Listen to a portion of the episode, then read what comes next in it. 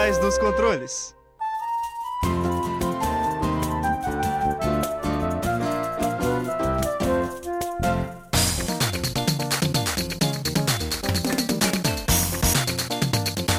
Fala ouvinte, seja bem-vindo a mais um episódio do Por Trás dos Controles, o programa que pluga você no mundo dos jogos. Mais um episódio vindo diretamente das nossas casas e transmitido pela nossa querida Rádio Fiscar 95,3 FM. Eu sou o Thiago. Eu sou a Luana. E Luana, atualmente o desenvolvimento de jogos tem se tornado bem mais acessível e simples para qualquer pessoa que tenha interesse na área. É, então, essa facilidade se deve principalmente às novas ferramentas que surgiram ao longo dos anos.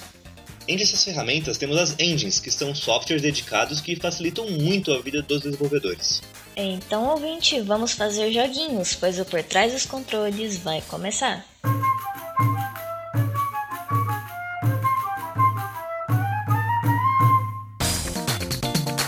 Você está ouvindo Por Trás dos Controles, programa que pluga você no mundo dos jogos.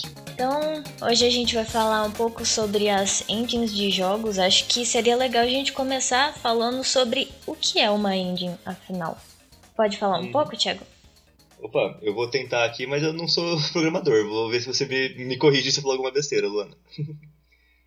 É, as engines, eles são basicamente alguns softwares que eles facilitam o trabalho do programador na hora de desenvolver os jogos.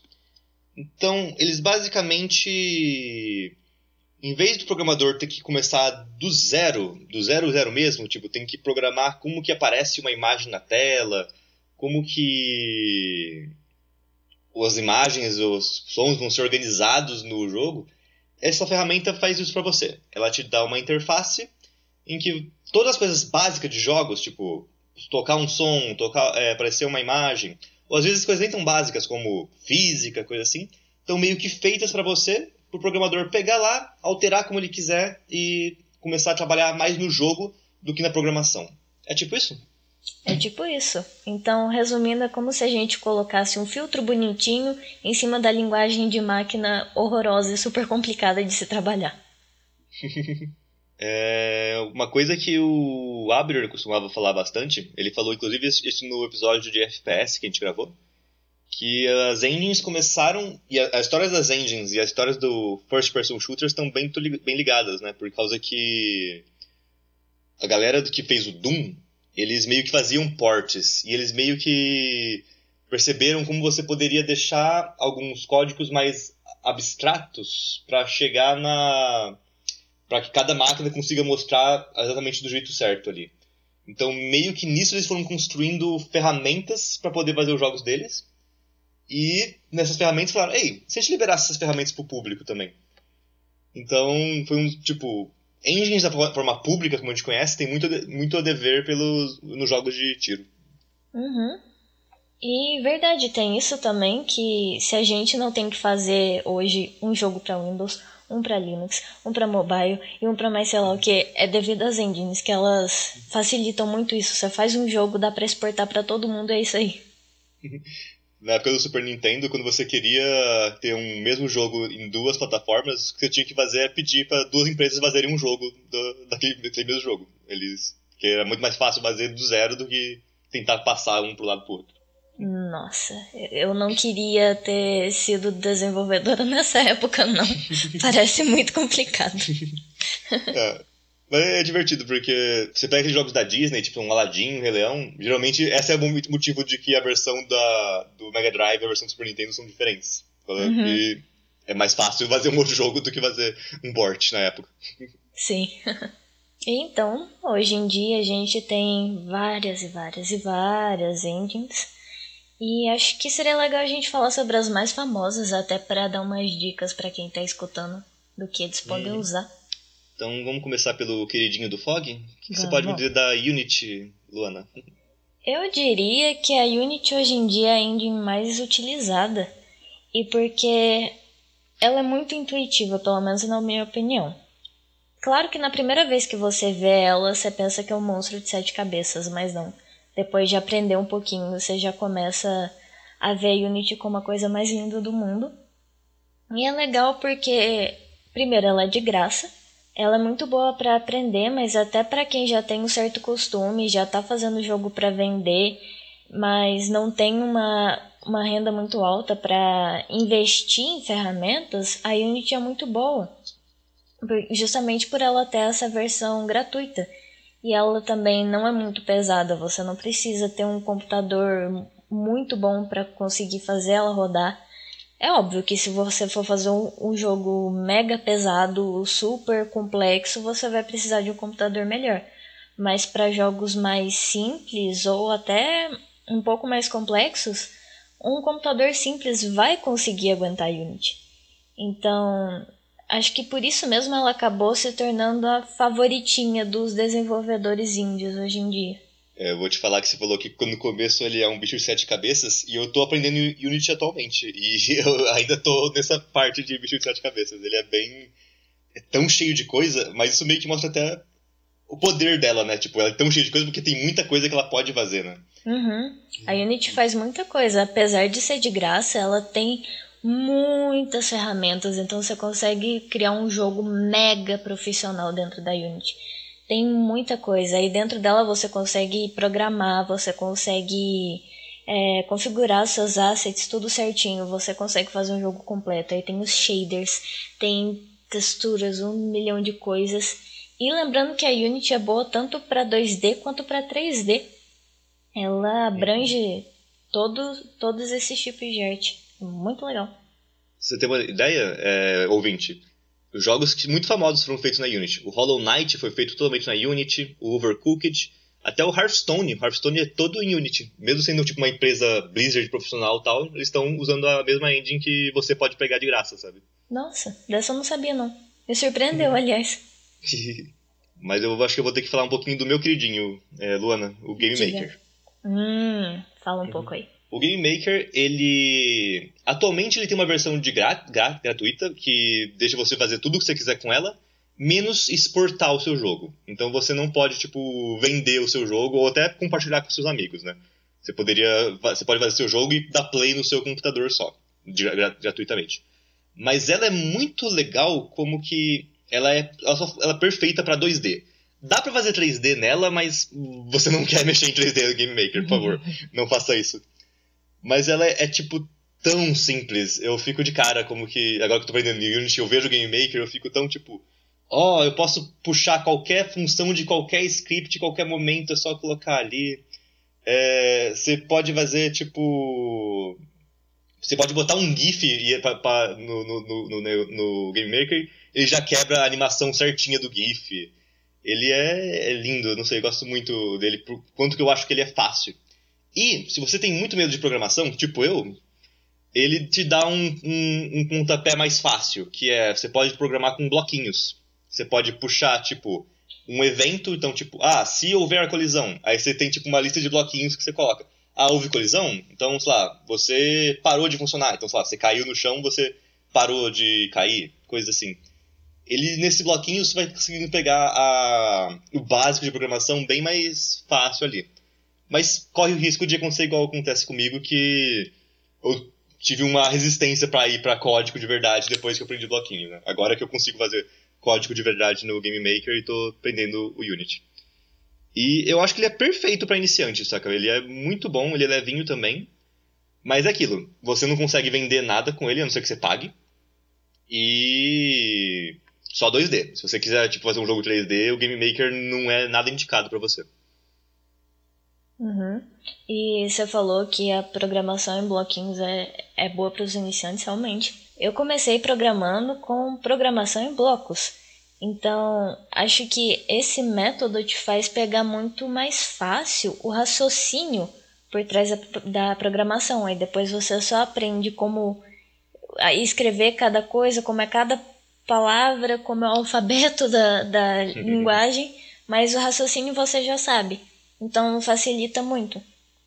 Eu acho isso muito legal e realmente atrai muita gente que está começando, justamente por ser mais, mais fácil. No Game Maker foi aqui que foi feito o Undertale, foi feito o Katana Zero, o Hyper Life Drifter. Eu acho que o Hotline Miami também foi em Game Maker.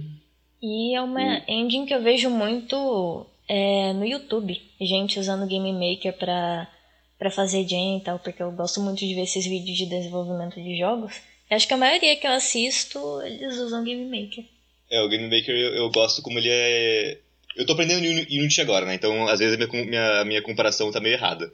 Mas eu sinto que o Game Maker é mais rápido que o Unity, sabe? Uhum. Se eu quero que alguma coisa aconteça, em, em 10 minutos ela tá acontecendo. Enquanto no Unity eu tenho que pedir por favor pra, pro Unity Realmente.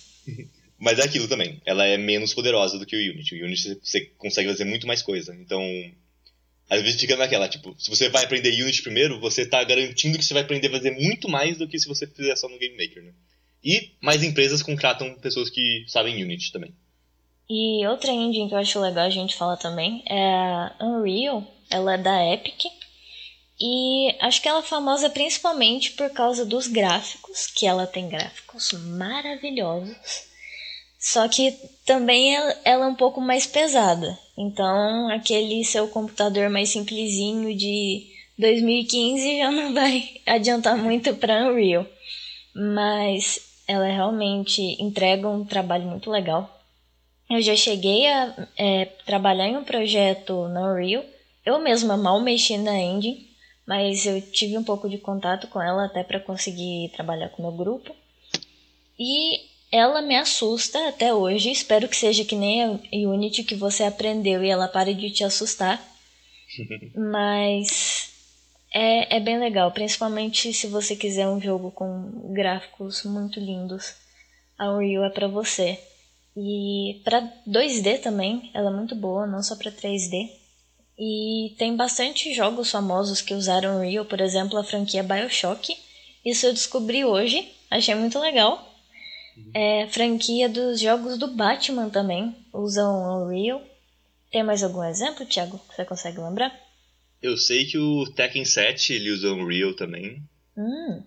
Tem, tem muito estúdio que de AAA que tem que gostam da Unreal porque ele é muito bonita e tudo mais. Uhum. E porque por ser de graça, Unreal é de graça? É, Unreal é de graça. Opa. Então, por ser de graça, você tem mais gente que sabe usar ela, sabe? Então, galera de AAA gosta, tipo, dos jogos grandões, assim, gosta, tá, tem mudado um pouco pra Unreal e tal. Uhum. E tem, tem empresa que, tipo, a EA, a Square Enix também, que eles têm as próprias engines dele, né? Que são privadas. Então, tipo, você quer aprender a, a programar na Frostbite, que é a engine da, que a EA usa, então você só pode aprender nela se você começar a trabalhar, trabalhar na EA.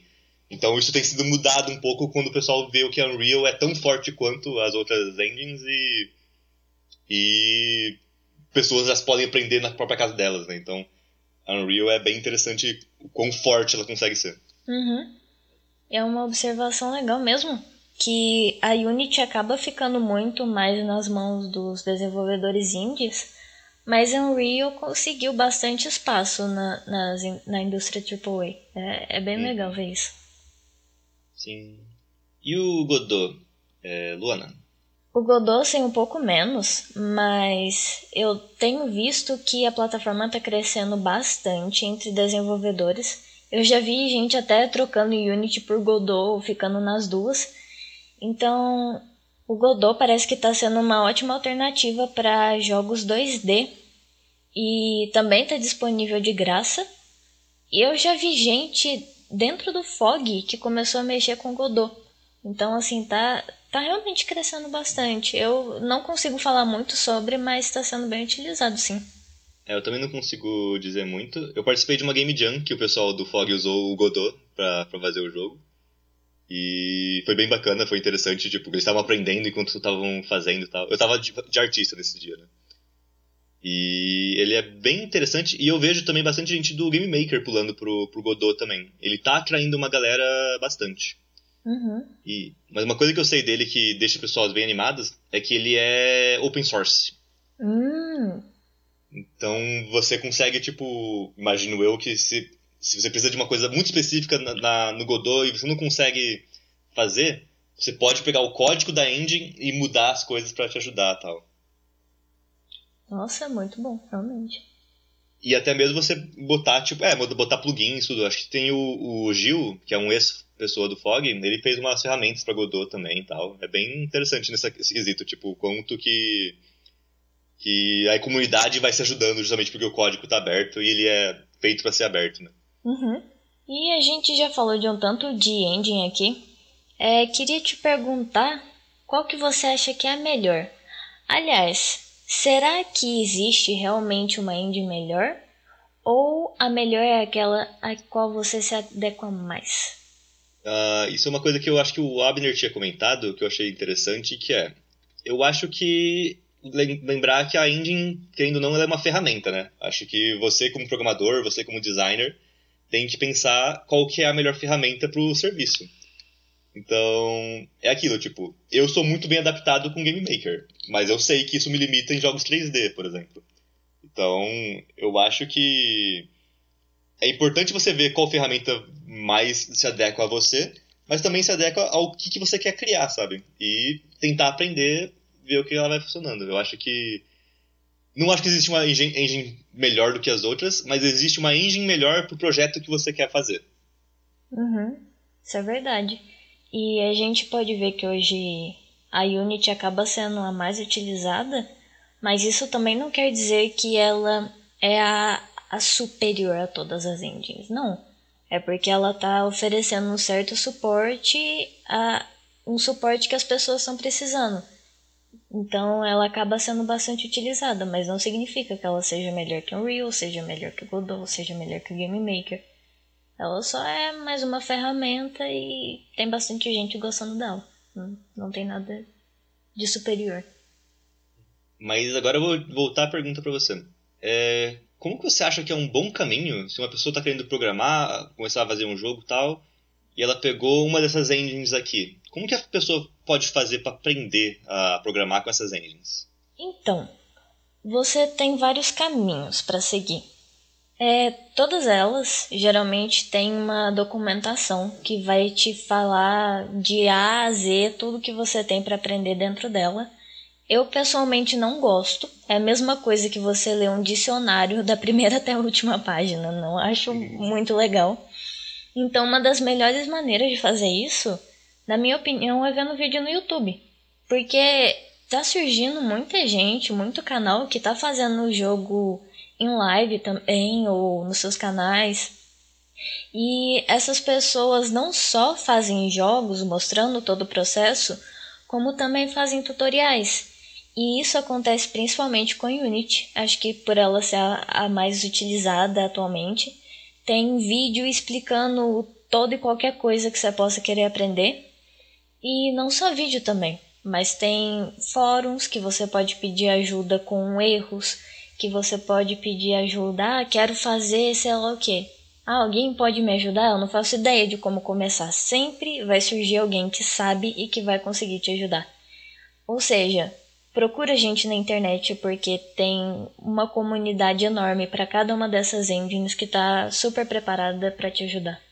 Só que aí, obviamente, a gente também tem a possibilidade de fazer jogos sem uma engine. E será que isso dificulta muito a nossa vida? Tiago, você já chegou a fazer isso? Eu, eu, eu, eu não tenho nem ideia como que eu começaria a fazer isso. então eu vou falar um pouco aqui sobre uma experiência traumática que eu tive. Oh meu Deus! Conte, oh conte. meu Deus! É, já estava acostumada a fazer joguinhos na Unity, até que eu recebo um trabalho da faculdade me pedindo para fazer um jogo em Assembly. Uh. Aí a coisa ficou difícil. Eu não sabia nem por onde começar, eu não fazia ideia. Então, aquilo que a gente falou da engine deixar o desenvolvimento mais bonitinho é realmente verdade, porque o que, que eu tinha que fazer? Eu tinha que falar para o computador que caracteres ele tinha que desenhar em qual posição. Eu mesma tive que programar a colisão, falar que se caractere tal encostasse em caractere tal não podia mais ir para frente. Gente, é tão Meu complicado. é muito complicado. E Assembly também não é uma linguagem muito amigável. Acho que para quem está nesse mundo da programação já ouviu falar ou já mexeu e sabe que a coisa é feia. Então, é, engines são bênçãos que surgiram nas vidas dos desenvolvedores de jogos. Mas se vocês têm vontade, vão, vão pegar o código puro para fazer o jogo, porque é possível. Eu vejo bastante gente fazendo em C++, Python, é, Java também. E essas linguagens até têm um certo suporte para desenhar gráficos na tela e tal. Então é um pouco mais amigável, mas mesmo assim ainda fico com as engines. Eu fico sempre de cara quando eu lembro que, tipo, por muito tempo o jogo era tudo em assembly, né? Eu fico, meu Deus, como? Uhum. Novamente, não queria ter existido lá.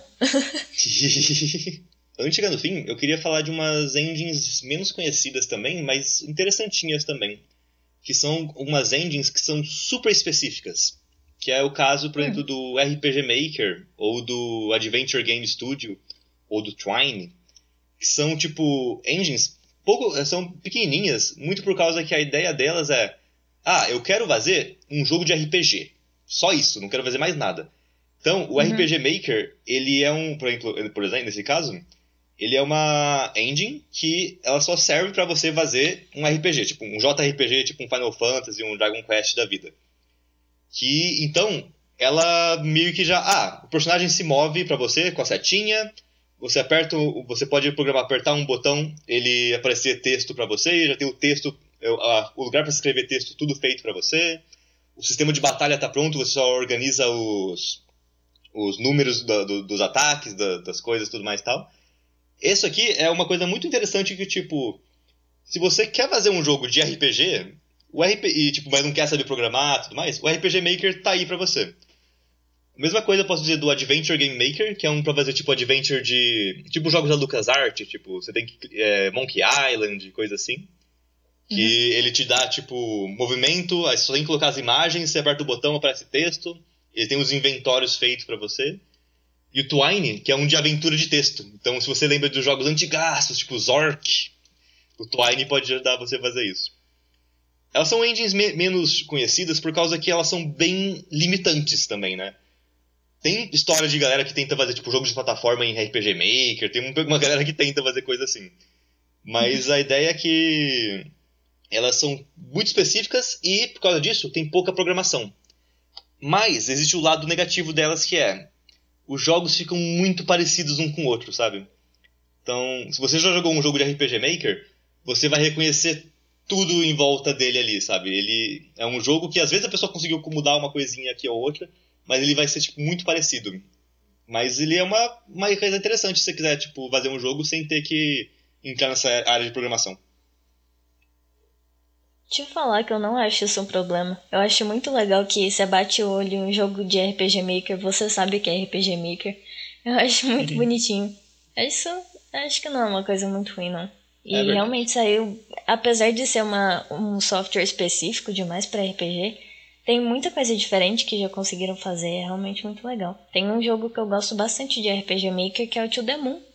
E ele hum, é, é muito bem feito, é muito legal. E é de RPG Maker. Incrível. Uhum. Acho que volta naquela ideia que a gente falou no começo, né? A engine é uma ferramenta. O, o designer, o artista, tudo tem que. que vai, que vai fazer o jogo dar a cara que ele quer, né? Vai fazer, tipo, uhum. mesmo se fique uma cara de RPG Maker, você consegue fazer um jogo muito bom com cara de RPG Maker. Não é realmente um defeito nenhum. E tem. Não é bem exatamente uma engine, mas é uma plataforma de desenvolvimento de jogos que eu acho muito legal, que eu tenho mexido bastante ultimamente, que é o Pico 8.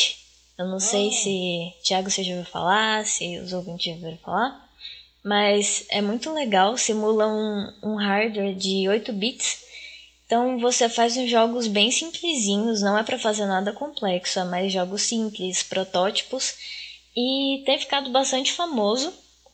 E é muito amigável para quem está começando, não é, não é muito difícil de trabalhar. E também ele é muito leve. O único problema é que ele não é gratuito. No Brasil o preço fica um pouquinho salgado porque tem que multiplicar por 5 mas vale a pena. Tem uma comunidade muito legal, dá pra aprender bastante. É muito bonitinho. O protótipo que depois virou o jogo do Celeste foi feito em Pico 8. É muito interessante. Uhum. Aliás, esse protótipo existe dentro do jogo, né? Que tem umas fases que você chega em um, em um videogame, em uma telinha, e você pode jogar esse protótipo de Celeste feito em Pico 8. É muito bonitinho. Bom, Luana, nosso tempo tá ficando meio curto agora. É, infelizmente, esse assunto vai acabar por aqui. Mas antes, vamos para os nossos recados. É, pessoal, siga a gente nas redes sociais. É só procurar por Fellowship of the Game, ou FOG, no Facebook, Twitter, Instagram. É só procurar por lá que aí você vai encontrar notícias nossas. E quer ouvir algum episódio de novo ou perdeu algum? Não tem problema. É só entrar no site da Rádio Fiscar, procurar por Por Trás dos Controles ou no seu aplicativo de podcast favorito. E esses foram os recados desbloqueados no momento. Luana, foi muito bacana o papo, eu curti. Sim, foi muito legal conversar sobre. Espero que quem tá ouvindo a gente tenha se inspirado para pegar alguma engine aí e começar a fazer jogos também. Ah, vou falar que você ter dito que depois de um tempo o Unity fica super intuitivo me deixou mais animado, porque eu tava ficando meio chateado com o Unity, viu?